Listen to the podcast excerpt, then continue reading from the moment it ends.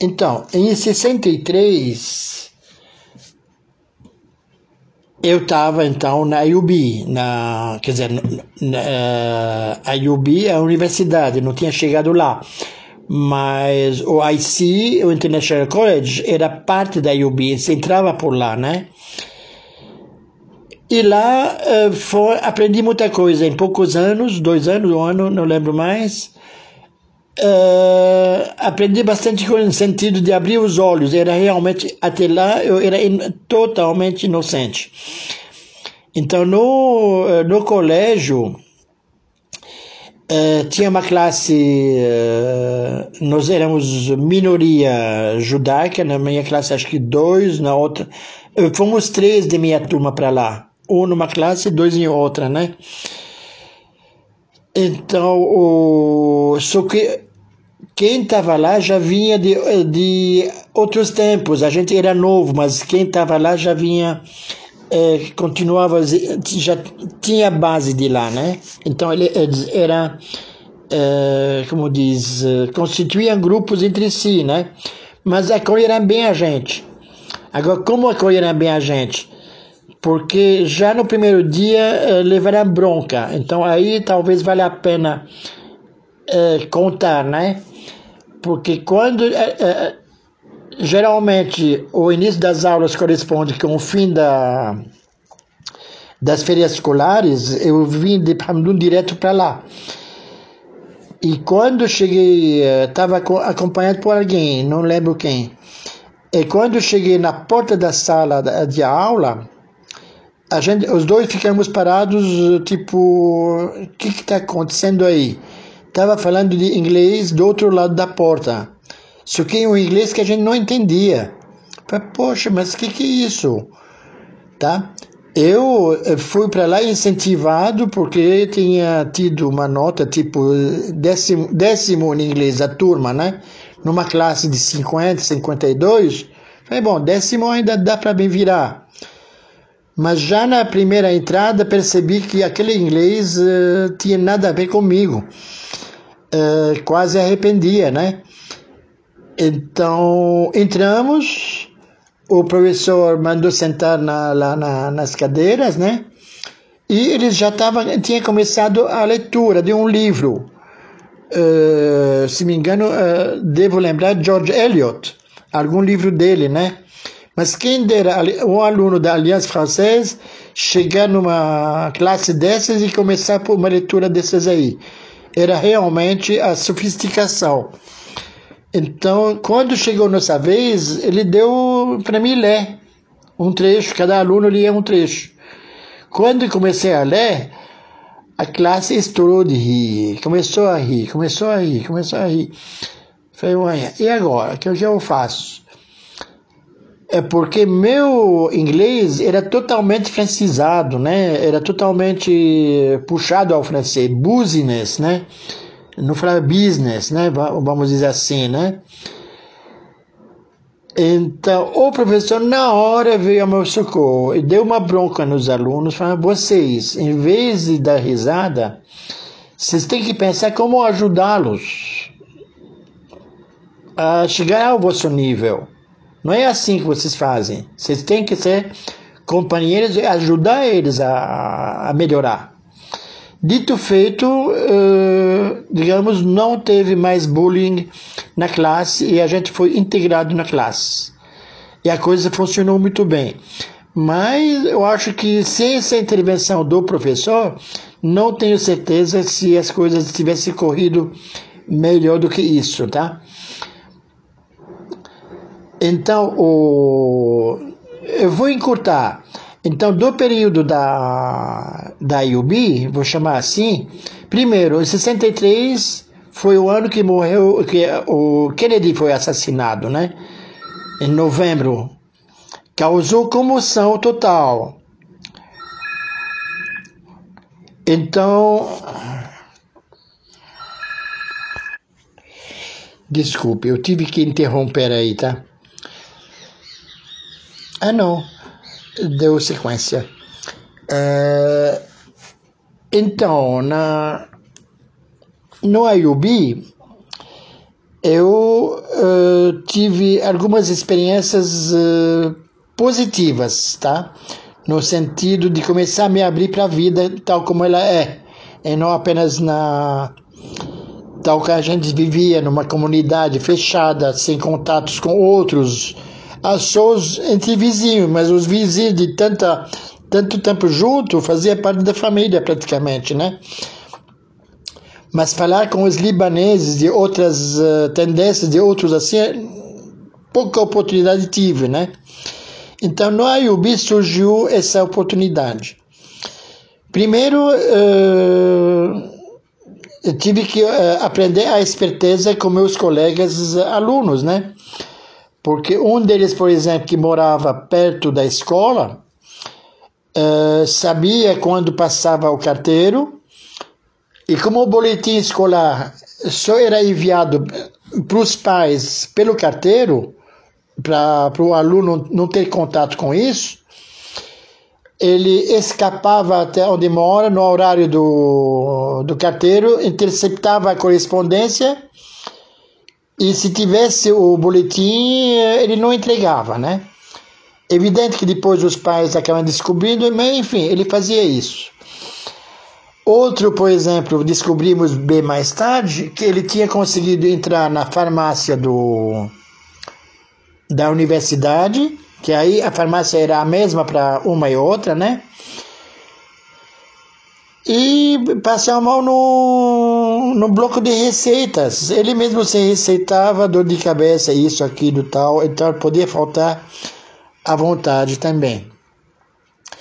Enfim, é, então, um dia é, vem o grupo me fala assim: você não vai participar da, da Cruz Vermelha?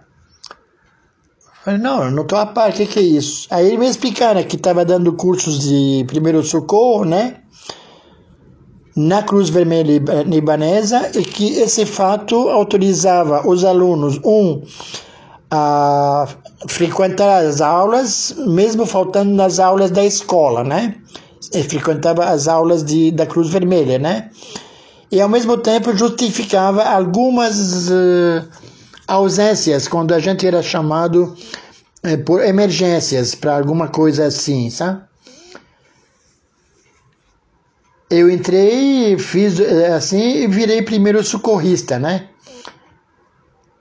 Uh, só que não esperava que uh, o primeiro socorro veio realmente pesado, porque uh, tinha tido um incêndio no campo de refugiados palestinos, chamaram a gente do, da Cruz Vermelha, a gente foi, todos os formados lá, a equipe de formados mais os profissionais,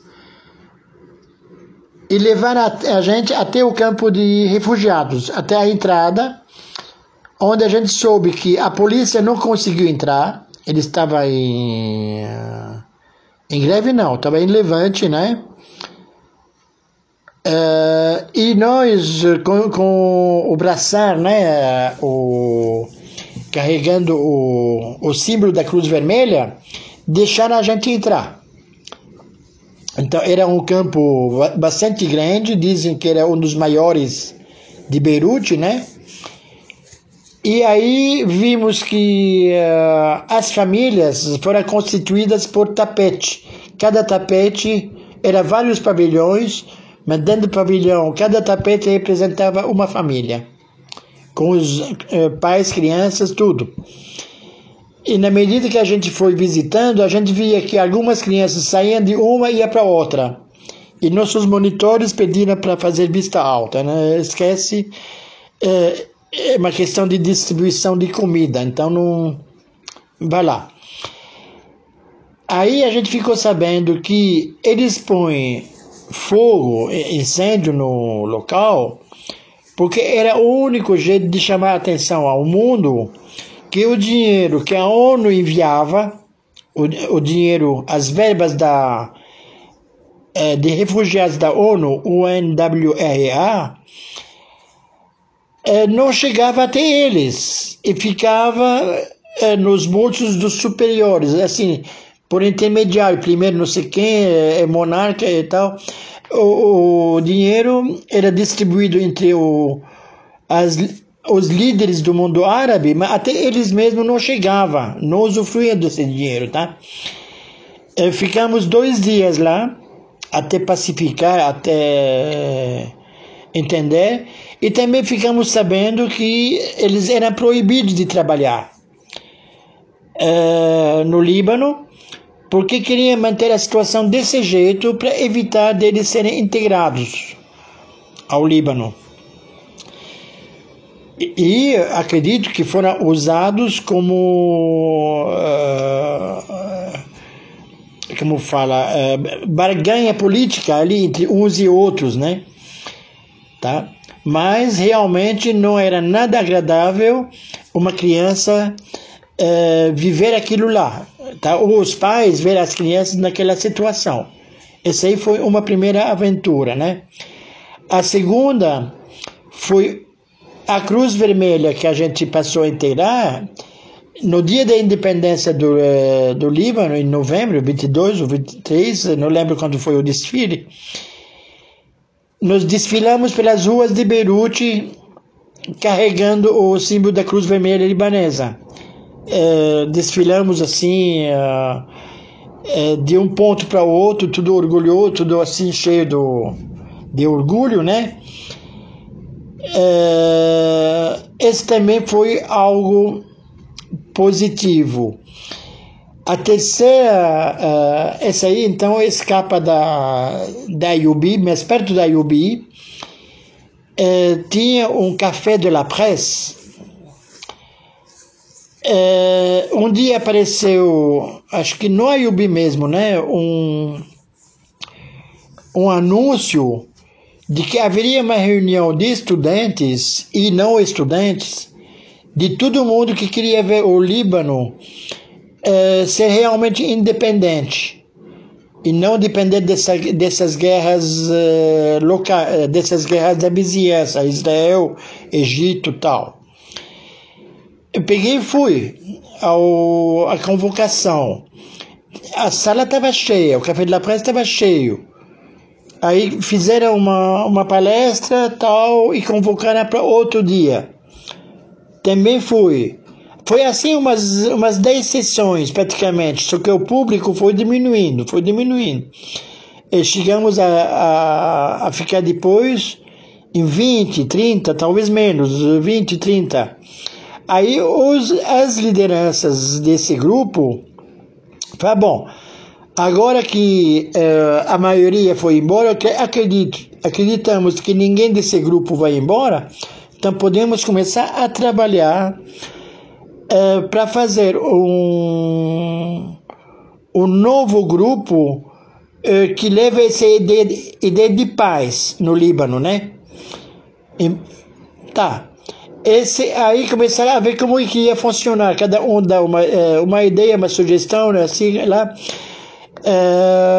aí alguém falou assim, olha, eu comentei isso aqui com meu pai, ele ficou muito entusiasta e colocou à disposição um local que ele tem que não está alugado em tal lugar.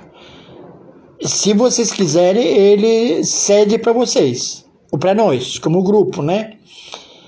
É, fora ver onde o local era no Hamra mesmo, era um sobrado, era, era um mezanino, tinha uma escada a subir coisa assim, mas era grande, era grande mesmo, né? Aí todo mundo topou, ok, vamos ficar com esse local. E aí nasceu o Club Liban Jeunesse, tá? CLJ. Então, pelos estatutos do clube que foram, tudo foi feito assim com consenso geral, com discussão para cá para lá, e decidiram que a única coisa que não se podia falar na, naquele espaço era de religião. Cada um na sua e pronto final. Eh, do restante, era um ponto da gente vir encontrar outros jovens de todas as comunidades é, para beliscar, é, dançar, é, até. Não, não lembro se tinha pebolim ou não, ou alguma coisa assim. Enfim, era um ponto de encontro dos jovens, né? Então a coisa pegou. Só que, mais do que isso, alguns jovens que tinham o dom artístico é, começaram a decorar o local, trouxeram madeira, fizeram com chalumeau, com negócio assim de queimar madeira, sabe? É, eles fizeram uma decoração linda. Acho que devo ter alguma foto, localizo, mando alguma hora, né? Mas a coisa. Aí então fizemos. Falei, bom, vamos fazer uma festa de inauguração. E cada um sonhou, uh, eu vou convidar fulano de tal, eu vou, né? Cada um, é, é, os sonhos eram altos, né? Uh, falei, por que não convidamos o consulado do Canadá, por exemplo? Falei, vai, pega e faz. Peguei e convidei. E no, no dia do, da cerimônia, uh, ficamos surpresos de ver esse pessoal vir, inclusive o pessoal do consulado do, Canadá, é, e o primeiro-ministro também veio cumprimentar a gente. Então, de repente, virou um polo de atração. E lá todo fim de semana é, tinha encontro de jovens, ponto de encontro de jovens.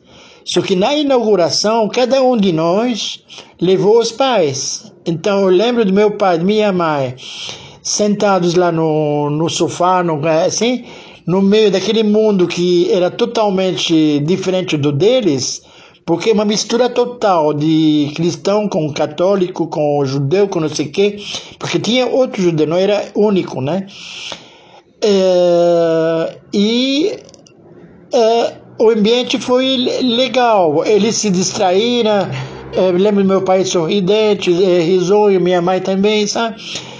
É, quer dizer, para mim ficou a façanha a gente ter conseguido levar os pais num programa de, uh, como fala, de paz e de uh, dividir alegrias com outros, né? Aí alguns sugeriram escrever o, uh, o Líbano junto com o, o TUL para conseguir descontos especiais estudantis, não sei se foram ou não. E porque foi no decorrer, ah, fizemos umas duas excursões com o grupo, uma para Trípoli, outra não lembro aonde. Quando fui embora de lá, coincidiu com minha ida, eh, ida, eh, ida embora, não tive mais contato, porque depois que teve a, o clima de guerra, eu, eu, bloqueei, criei um bloqueio terrível. Não conseguia mais uh, lidar com a informação que chegava, chegava de lá. Era a mesma coisa que quando a gente falava da guerra de Yom Kippur e assim Aliás, depois da guerra de Yom Kippur, eu estava em Israel em 74. No início de 74, eu vi uma comoção nacional com a promulgação dos, do Cahiers Blanc, dos cadernos brancos, que dava a, as baixas do lado israelenses. Então virou um, eh, uma comoção nacional mesmo, tá? Então, voltando no caso de, do Líbano, então essa aí foi para mim uma oportunidade de, de ter amigos não mais somente judeus, mas também de todas as religiões. E eh, com um fator a mais, a gente não perguntava qual é a religião do outro. Às vezes, pelo nome, não é evidente se pertence a uma ou a outra, né? Alguns a gente sabe, imagina, Huri, Cure é, a gente sabe, ou dependendo, mas nem todo, é, todo mundo é evidente que é, tem religião definida, né? Então, é, dali que conservei, digamos, esse lado de memorável do, do Líbano, onde eu tive, posso dizer com certeza, dias felizes, né? Tá? E depois vou contar o, uh, o dia que nos zarpamos, né? Eu comecei no início com ele, mas vou voltar nele para tentar lembrar algo mais que não, não coloquei no início. Mas então, esse aí é o Beirute que eu vivi até 65, quando em julho de 65 saímos de lá. Tá ok? Mas nessa altura já saí é, com é, uma ligação muito afetiva com o Líbano, tá? É, e, e também é, consigo fazer um paralelo. e como tive uma relação muito afetiva com Israel quando visitei Israel, tá? Inclusive, a primeira visita que fiz em Israel foi na fronteira do Líbano com Israel. Foi a primeira eh, visita que eu fiz. Na época chegava assim, tinha uma gruta, não lembro é, exatamente, mas chegava bem na beiradinha, tá? Do outro lado já era o, o Líbano. Eu lembro de ter sentado numa num rochedo lá assim, observado uh, de um lado o mar libanês, o, o, quer dizer, o mar se mistura, não existe uh, é um só, né? Mas a gente imagina a, a posição geográfica apenas, tá? Então, em Israel também senti essa mesma comoção. E daí que eu fiquei muitos anos na, na base. Quando no Brasil pergunta o que, você é, ah, tu fica, eles não imaginam eh, necessariamente judeu, né? Mas também o outro lado não imagina necessariamente que seja, eu não sou, eu não sou árabe, né? Eh, então eu tive que conviver com esses dois lados é, sem que eles entrassem em conflito comigo mesmo, tá? E a coisa passou bem, tá? Outra hora continuou.